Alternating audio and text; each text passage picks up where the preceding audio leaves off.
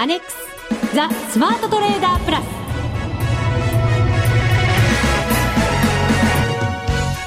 こんにちは内田まさです。この時間はザ・スマートトレーダープラスをお送りしていきます。まずは福福コンビにご登場いただきましょう。国際テクニカルアナリスト福永博之さん。こんにちはよろしくお願いします。そしてマネックス証券の福島正さんです、はい、よろしくお願いします。よろしくお願いいたします。お願いします。さてさて今日は何の日かご存知ですか？ん？5月19日。って何かありました。今内田さんの顔が。お忘れなんですか？あいえいえ。この大事な日を。いえいえあの多分ですね。多分はい。いやでも間違ってたら怖いのでちょっと。いいですよ。言ってみてください。一応。一応、はい、あのひょっとしてあのある方の誕生日とかなんかですか？外れ。失礼しました。はい。FX ダービーの開始の日ですよ。そうですよね。あら福島さんまでそうですよとか言ってますね。えってちょっとなんか僕だけ悪者 すみません。大事な日でした本当に。失礼しました。はい。今日5時からもうエントリーできるんですよね、福島さん。そうですね。はい。いよいよ、久しぶりの FX ダービーですよ。そうですね。ずっと株のダービーでしたもんね。そうですね。今年になってから株ダービーが続きましたので、FX はまだかまだかというリスナーの皆さんからの声もいただいておりましたので、満を持して、このですね、内田さんの意気込み。ちょっと。これをね皆さん感じ取ってください。鼻息も荒く困りましたね。なんかいつにも増してですよね今日はね。頑張らないといけないんですよね。はい頑張りましょう。えっとですねブログにコメントいただきましたよ。玄米茶さんからいただきました、えー、4月28日はコメント読んでいただきありがとうございました。お礼のお言葉いただいてますねありがとうございます。バーチャルトレードとはいえ540万円も儲かってウッチーの本領発揮ですね。今日はもっとすごいかもしれませんよこの意気込みからすると。そんなことないです。よ大きく出ると困りますからその後が、はい。はい、以前は以前から勝負師だと思っていました。って言ってくださってますね、はい、えー、すごく落ち着いてできたこの感覚は大切だと思います、ダービー前にピークが来たなどと言わず平常心で挑んでくださいといただいてますね。うん、優しい方です。本当ですね。ありがとうございます。高楽からもいただきました。素晴らしいですね。私もあやかりたいですということで前回のトレードに関してコメントいただいたんですが、はい、いよいよ皆さんの本領発揮が来ましたよ。はい。ね、本当ですね。そうです。今日からエントリー開始ということになります。もちろん運用も開始ですよね、福島さん。はい、そうですね。はい。ですので、今日はそのエントリーのための注意点なども番組の中で盛り込みながらお送りしていきたいと思いますので、はい、ぜひ皆さんも今日から FX ダービースタートしてください。え詳しくは後ほどのコーナーでお送りしていきたいと思います。それでは番組進めてまいりましょう。この番組を盛り上げていただくのはリスナーの皆様です。プラスになるトレーダーになるために必要なテクニック、心構えなどを今日も身につけましょう。どうぞ番組最後までお付き合いください。この番組はマネックス証券の提供でお送りします。スマートトレーダー計画、よーいドンザ・スマートトレーダー計画用意ドン。このコーナーでは、スマートなトレーダーになるためのノウハウ、実践テクニックについて教えていただきます。え内田まさみの FX バーチャルトレード。先週のミッションは、好きな通貨で勝負せよということで、はい、大きなお題を福島さんからいただきました。そうでした。はい。好きな通貨って何なんだろうってすごい今日楽しみに そうですよね。してまいりました。まあ、好きなのか何なのかよくわかりませんが、選んだ通貨はですね、はい、私は福島さん、今回あのバーチャルトレード私一人でやってきたんですけれど、一番最初のミッション、ユーロ円だったんですよ。あはいはいはい。はい。そうですね。ちょうど1か月ぐらい前ですよね。で、そこから私ユーロ円ずっと見てきてたんですね、そのミッションのおかげで。はいはいなので最後はずっと見てきたやっぱりユーロ円で勝負しようかなと思いました。まあ、自信のある、自信があるかどうかはまあ置いといてなんですけど、で、一応頑張ってきました。はい、まあ、ギリシャ動向なんかも結構不安定で、あのーどうかなと思ったんですけれど、こう、うん、先週の末でしたよね、113円台まで売られる、はいね、そうですね、はい、場面があって、そこからこう今週に入っても動き見ていたら、なかなかこう悪材料が出ても、はい、こうなんていうの、下に行かなくなってきたような感覚を私は受けたんですね。あの、ギリシャのね、あの、はい、債務問題だとか、うん、まあそういったことが、まあ言われて、ちょっとね、売り込まれる場面ありましたけどね。はい。まあその後、こう、進展がないにもかかわらず、まあ、あの、為替に関しては、まあ、やっぱりユーロがちょっと強含んでくるという流れでしたもんね。うん、そうなんですよね、はい、財務省会合なんかもあったので、それに対する期待感なんかもあったとは思うんですけれど、ただ悪材料にちょっとこう、打たれ強くなってきたかなという印象を動きの中で思ったので、はい、今回はですね、買いから入りました、じっくり動きを見てから、17日の日に、えー、4回に分けて、これは全部指し値を入れておいたんですね。はい、で、あの、動きが結構こう、弾むような感じで、上に上に行くような感じになってましたので、安いところで買おうというよりは、はい、節目を抜けたところでしっかり買っていこうという作戦にしまして、ええっと、まずは5月の17日、13時ぐらいですね、114円97銭。はい、で、30万株、ちょっとこう、ちょろっと打診台的な感じで入りました。はい、で、その後に、えっ、ー、と、前の日の高値だったと思うんですけれど、2時過ぎぐらいに115円25銭のところで抜けてきましたので、これ差し値入れてあって、170万株買いで入りました。はい、で、さらに、えっ、ー、と、数日間、上値を抑えられていた、こう、節目みたいなところが115円の半ばぐらいにあったんですね。はい、で、それを抜けたところでまた100万株、これも差し値を入れてありましたので、買いで入りました。で、さらに、100万通貨ですね。100万通貨ですね。はい。はい、で、えー、その後、115円85銭のところでもう一つ50万通貨で、はい、えー、買い差し値を入れてあって、4つ買い差し値をぐーっとこう巻き込みながら上昇していきました。ええ、ただその後ですね、やっぱりギリシャ不安なんかもありまして、こう、なんて言うんだろう、あの、レンジ相場みたいな感じで、上下に行くところがあったんですね。はい、で、リグータイミングもちょっと難しく、うん、逆に損切るタイミングも難しく、ただ、えー、冷やしなんかでトレードを見ていると、はいそれでもまだ上昇トレードしっかり保っているような感じがしましたので、え私は手じまわず、えっと、我慢をしながら持ちました。はい、で、えっ、ー、とですね。結構我慢しましたね。我慢しました。一、ね、日。ちょっとぐらい。一日半ぐらい我慢したんですよね、それでも。で、えっ、ー、と、116円15銭のところで、これが今日の朝方ですね、2時とかなので、これもあの、指し値が入ってたんですね。はい、そこで一応利確をして、えー、トレード終了ということになりました。利益は245万円。おー、やりましたね。最後なんでやっぱり頑張らないとな。前回の500万と足すと、そうですね。700万と、今回1か月でトータルで820万円ぐらい利益が、はい、皆さん聞きましたか？内田さんのこの控えめな、先ほどのあの鼻息の荒さとは違い。なんかだいぶ自信の表れになってきましたね。落ち着いてトレードをするというのがテーマですからね。そうですね。あの、まあ、今回のですね、あの、買い、まあ、売買ですね、ちょっとお話しさせていただきますと、はい、まず多分初めてなんじゃないかということが一個ありました。何ですか？ありました？はい。ちょっと最初に冒頭に私質問されたので今度、ちょっとやり返そうかな、みたいな。やられた。いやいやいやいや。まあ、あの、えー、これはですね、どういうことかというと、はい。はい。あの、1回目の買いですね。はい。これ買った後1回も下がってませんよね。はい。そうなんです。こういうのはですね、あの、トレードの調子のいい時って、結構何回もあるんですよ。はあ。というのはどういうことかというと、あの、な、なぜこういうことが起こるかなんですけどもね。まあ、その前にまずは1回目の買いで一度も買い値から下がってませんね。はい。で、2回目の買いのせでも、これ下がってませんよね。まあ、ほぼ。ほぼ。そうですね。はい。うん、で、あと3回目のところ、まあ、これも、あの、ほぼその、同じ、えー、これは30分足ですかね。30分足です。ですから、はい、あの、まあ、2時間ぐらいの間に、トントントントンと上がっていったという形ですよね。はい、で、まず1回目のエントリーが、これ、あの、一度も下がらなかったと。いうことからすると、これやっぱりあの、トレンドの見極めという点で言えば、もう本当にあの、それまでのもみ合いから上昇トレンドに離れたところをうまく変えたということにはなるんですよね。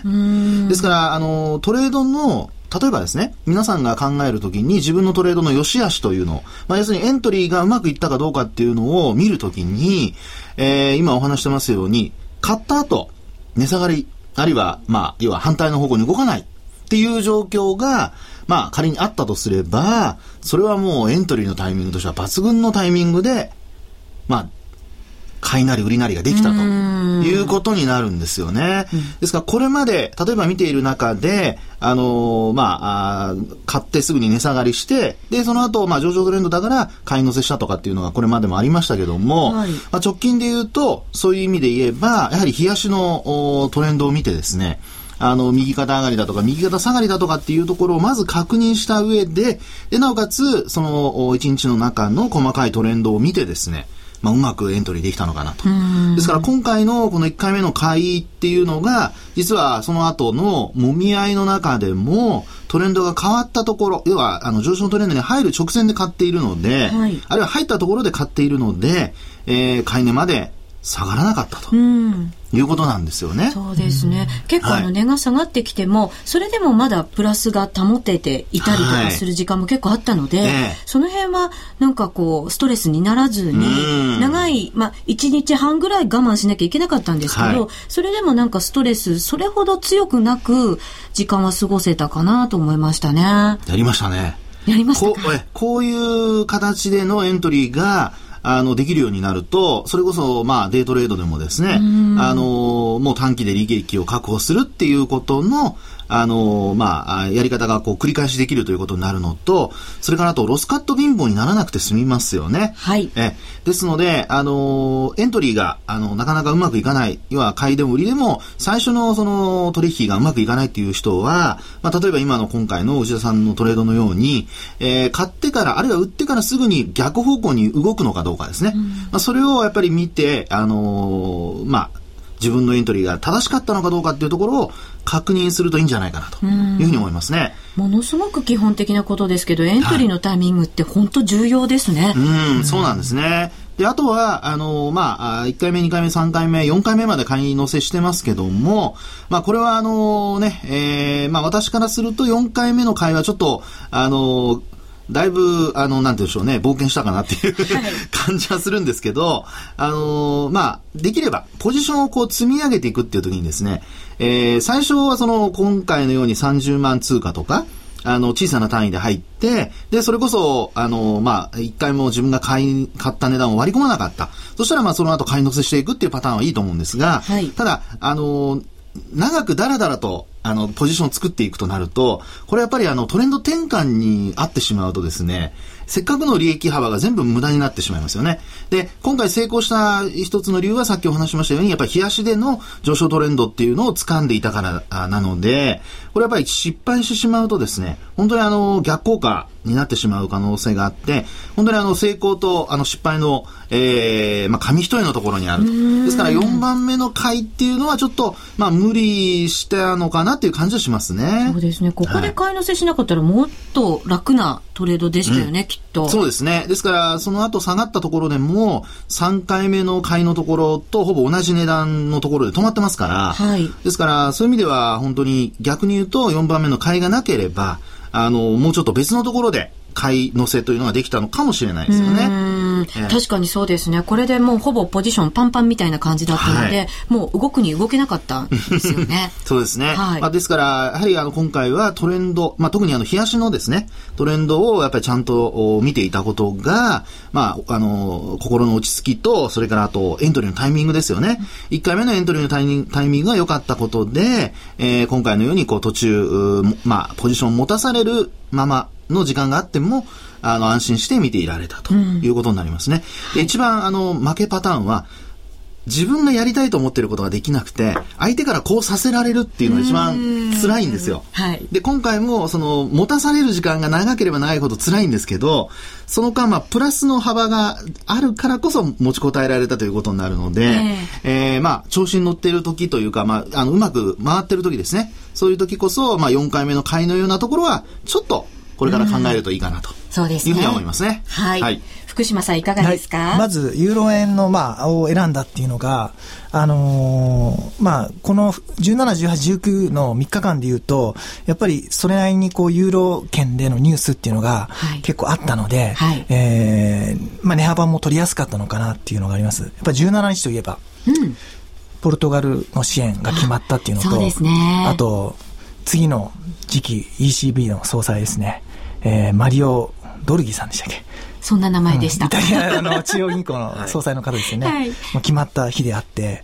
で、かつ19日に関して言うと、あの、さっき、あの、福永さんの方で、あの、ギリシャの債務編成問題があって下がったっていう話あったんですけども、えー、やっぱここ直近、その債務編成問題がやっぱり、あの、逆に難しい、逆にそういう編成が難しいっていうニュースで、少し、あの、状況が変わってきてるところだったので、で、まあ、冷やしを見ていて、ちゃんとこう、テクニカル的にも非常に売られすぎていて、で、上昇トレンドに入ってるっていうのを確認した上でやってるので、非常にいいなと思ったんですけども、ただまあ、あの、トレード的に、この4回目のところ、福永さんおっしゃるように、買い乗せしたところって逆に、せっかく30分足で見てるんであれば、あとはマックリとストキャス出してるので、まあ、ここは、あの、短期トレードっていう意味で言うと、はい、売りのタイミングバッチリのとこなのかなっていううところはあるのかなと思います。なので、トレンド転換が短期的にたまたまなかったので、買い持ちしてよかったんですけども、えー、トレンド転換が短期的にあった場合は、これ失敗する可能性につながっていたのかなと思うので、うん、若干結果オーライっていうところもあるのかなっていう気もしました。はい、わかりました。これを活かしながら、FX ダービー。そうです。私も頑張っていかないと。ね。頑張りましょう。はい、いけませんね。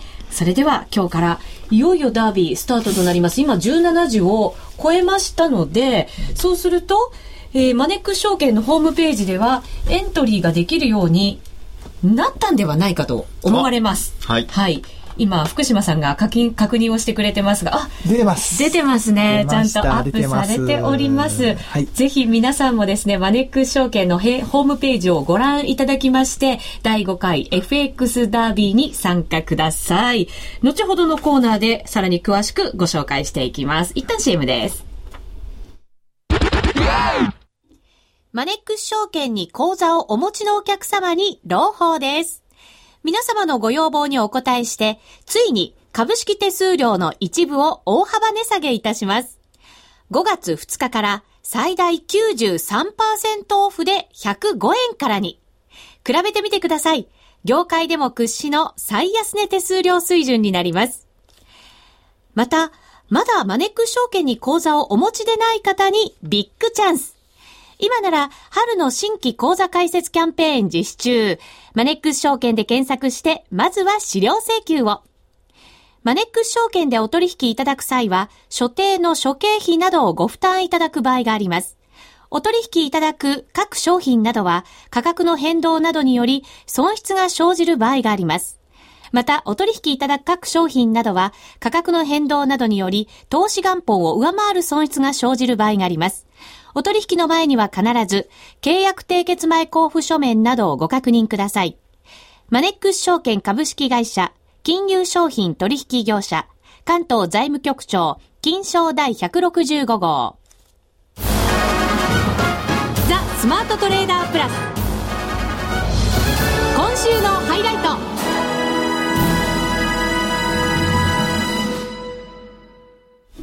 ザ・スマートトレーダープラス今週のハイライト。このコーナーでは全体相場について福永さん、福島さんの見方をお話しいただきます。まずは株からいきましょうか、福永さん。はいえー、株式市場ですね、今日ちょっと、はい、あの、まあ、えー、昨日の上昇の反動でしょうかね、えー、結果的にやっぱり上値追いができなくて、はい、えー、株価的にはちょっとマイナスで終わってしまったという形ですね。すね日経平均もトピックスも反落でした。はい。で、特にですね、あの、朝方、その GDP の発表があったんですけれども、1、3月期ですね。で、まあ、そのあたり、こう、マイナス予想ではあったものの、あの、数値的にはですね、年率換算でマイナスの3.9ぐらいのね、えー、数値になってしまったということで、はい、えー、前月、あ前期比で 0. マイマイナス0.9ですかね。そうでした。はい。えー、ですから非常にちょっと、あの、市場予想で前、大体前、ねえー、年率換算でマイナス2%って言われてましたから、結構大きなマイナス幅だったんですよね。そうなんですよね。ただ、相場にとっては、まあ、上値を抑える要因にはなりましたけど、それで下げるっていう感じでは、そうですね。決してなさそうに見えたんですけどね。えー、ですので、そういう意味では、やはり、あの、10時ぐらいまで、なんとか、日経平均株価に関しては、あの、25日移動平均線上回ってたんですけども、はい、10時過ぎから、まあ、ちょっと下落基調になったと。で、なおかつ、お昼休みの間ですね、これあの、またまたあの、閣議の後の会見で、えー、これもね、記者さんもあんまり質問してほしくないんですけど、あの、まあ、枝野官房長官にですね、えー、前回、先週の金曜日にあったその話で、えー、まあ、銀行団のその、まあ、債務放棄ですか。まあ、これについて聞かれたときに、まあ、完全否定しなかったと。い。うようなことも伝わりましてですね、えー、5番、今日あのね、お手元にチャートのある方見ていただくとわかるんですけど、あの、銀行株大きくその全引けの値段と乖離してですね、はい、えー、マイナスでのスタートになってるんですよね。そうですよね。はい。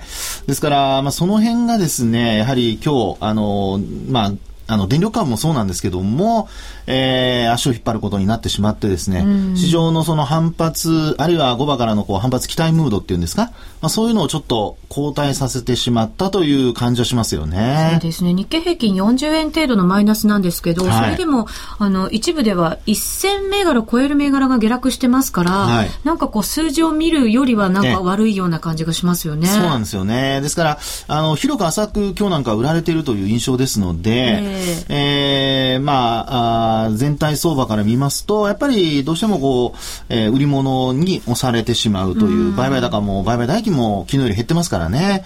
ですので、今後のマーケットを占う上では、やはり、あの、国内要因のその材料、手がかり材料が乏しい中ですので、えー、海外要因がやっぱりどうしても、あの、日本の株価をですね、左右することになってしまうのかなと。はい。で、あの、もし皆さんの中で、えー、取引時間中、海外のあの先物、まあ、いわゆるこのグローベックスとかって言われるのがありますけども、ええ、24時間取引のですね、えー、ニューヨークダウンの先物だとか、そういうのをもし日中ご覧になれる方は、それも参考にされるといいんじゃないかなというふうに思いますね。うん、昨日はですね、日中、まあなんで上げたのかなっていう意見もありましたけども、あの、グローベックス、ニューヨークの方さ、すごく高かったんですよね。はい。50ポイント以上高くてですね。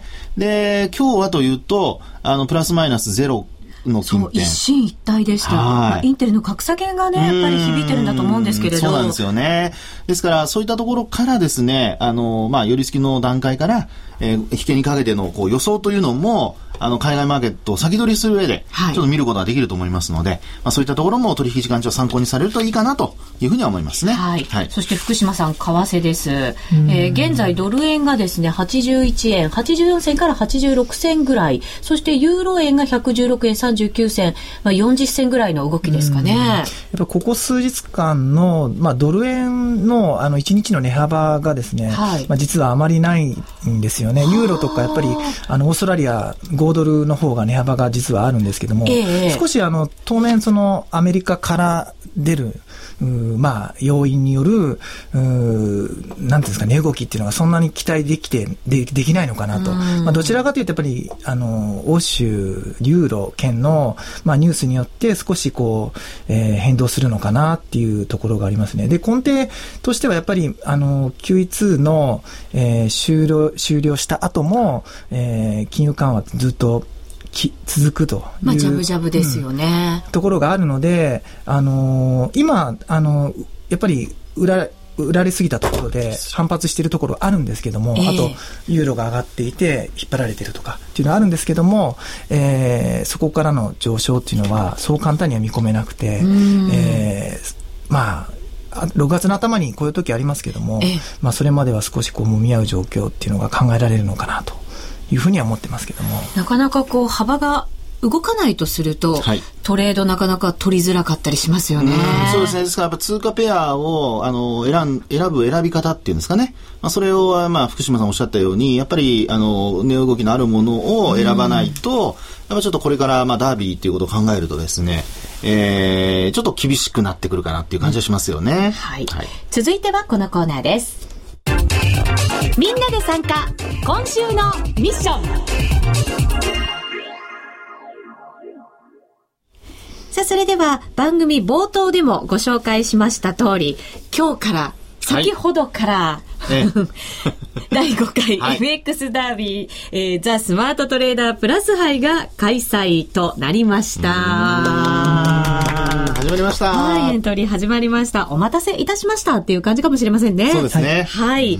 えー、今回もですね、えー、豪華商品がありますので、こちらまずご紹介をさせていただくことにいたしましょう。はい、聞きたいです。はい。はい。それではご期待に 答えていきましょう。まずは、1位、マネックス賞です、福島さん。はい。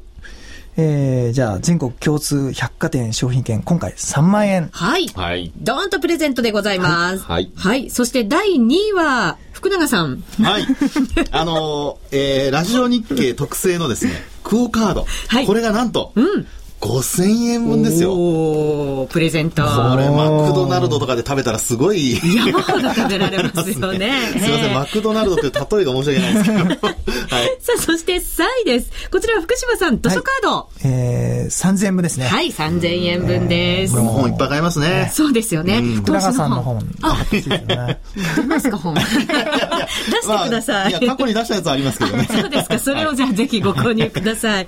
そして4位から10位までは福永さん。はい。えー、こちらもですね、ラジオ日経特製のクオカード。うん、こちらはちょっと、こじんまりと、500円分。500円分。ただ4位から10位ですからね。えー、たくさんいただけます。そうなんですよ、はい、しかもこれにはキットカットもつきますからね。そうなんですよね。はいこれは、内田さんのやっぱ写真入りで。これはあの、はい、今回は中心は福島さんにしようという話なんですけどね。それはないですよ。リスナーの、リスナーの方に。そうですよ。4位から10位狙いじゃないですか。やっぱり内田さんですよね。これから要相談ということで決めていきたいと思います。いかに決まってないか分かってしまいました。そうですね。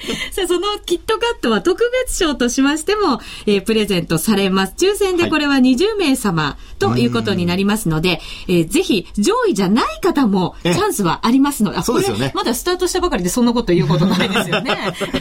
皆さん上位を狙っていただいて、ご参加いただきたいと思います。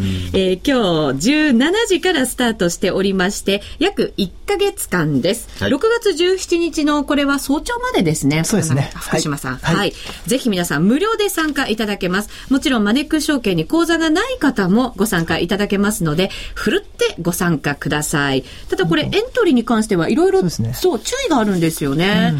必ずですね、あの、デモの取引口座申し込みフォームっていうのが出てくるんですけども、はい、そこで、えー、氏名のところには、ぜひラジオネームを入れていただいて、はい、で、振り仮名のところにですね、これ一番重要なんですけども、うん、あの、ラジオとカタカナで入力していただかないと、ダービーに参加したことになりませんので、はい、そこを気を気をつけていただきたいのと、うん、あとは、あの、証拠金の設定額を設定するところがあるんですけども、100万円と500万円と1000万円ってあるんですが、あの、ここはぜひ1000万円でスタートしていただきたいなと。私にハンデをくだくれるという方はですね、100万円からチャレンジしていただいてももちろん構いません。はい。はい。ただ、まあ、1000万から、そうですね。はい。皆さん、平等でスタートライン立っていただけると、より一段と楽しんでいただけるかと思います。振り仮名の欄、必ず、ラジオと3文字を入れていただくこと、うん、これが条件となりますので、えー、ぜひ皆さん、ここだけはご注意をいただきたいと思います。さあ、エントリーしていただいて、ダービー運用開始ということになります。1週間のミッションを福島さん、はい、いただきましょうか。はい、えー、今回、まあ、第1回目なんですけども、はい、なんと、ユーロ円で勝負。ユーロ円？おお得意な通貨じゃないですか。得意な通貨でやっぱり最初にね、内田さんにこうね、引っ張っててもらわないといけないですからね。そうですか。これは期待、いや、あんまり期待しちゃいけませんね。細腕ですから。いやいや確かに細腕ですけど。そうですよね。でも頑張らないといけませんね。ここまでちょっと調子よく来られたので、ここからもトレンドを見失うことなく、落ち着いたトレードを。いいですね。心がけていこうかな、なんて思っております。今回は3度目のなんとかですよね。ですよね。はい。まあ、FX ダービー5回目ですけどね。まあ、途中ほら株がありましたから。そうですね。はい、頑張っていきたいと思います。ぜひ皆さんもマネックス証券のホームページ、まずはご覧いただいてエントリーください。お待ちしています。ということで、ここまでのお相手は、福島正と、福永博之と、内田まさみでお送りいたしました。皆さんダービー参加してくださいね。それではまた、来週この番組はマネックス証券の提供でお送りしました。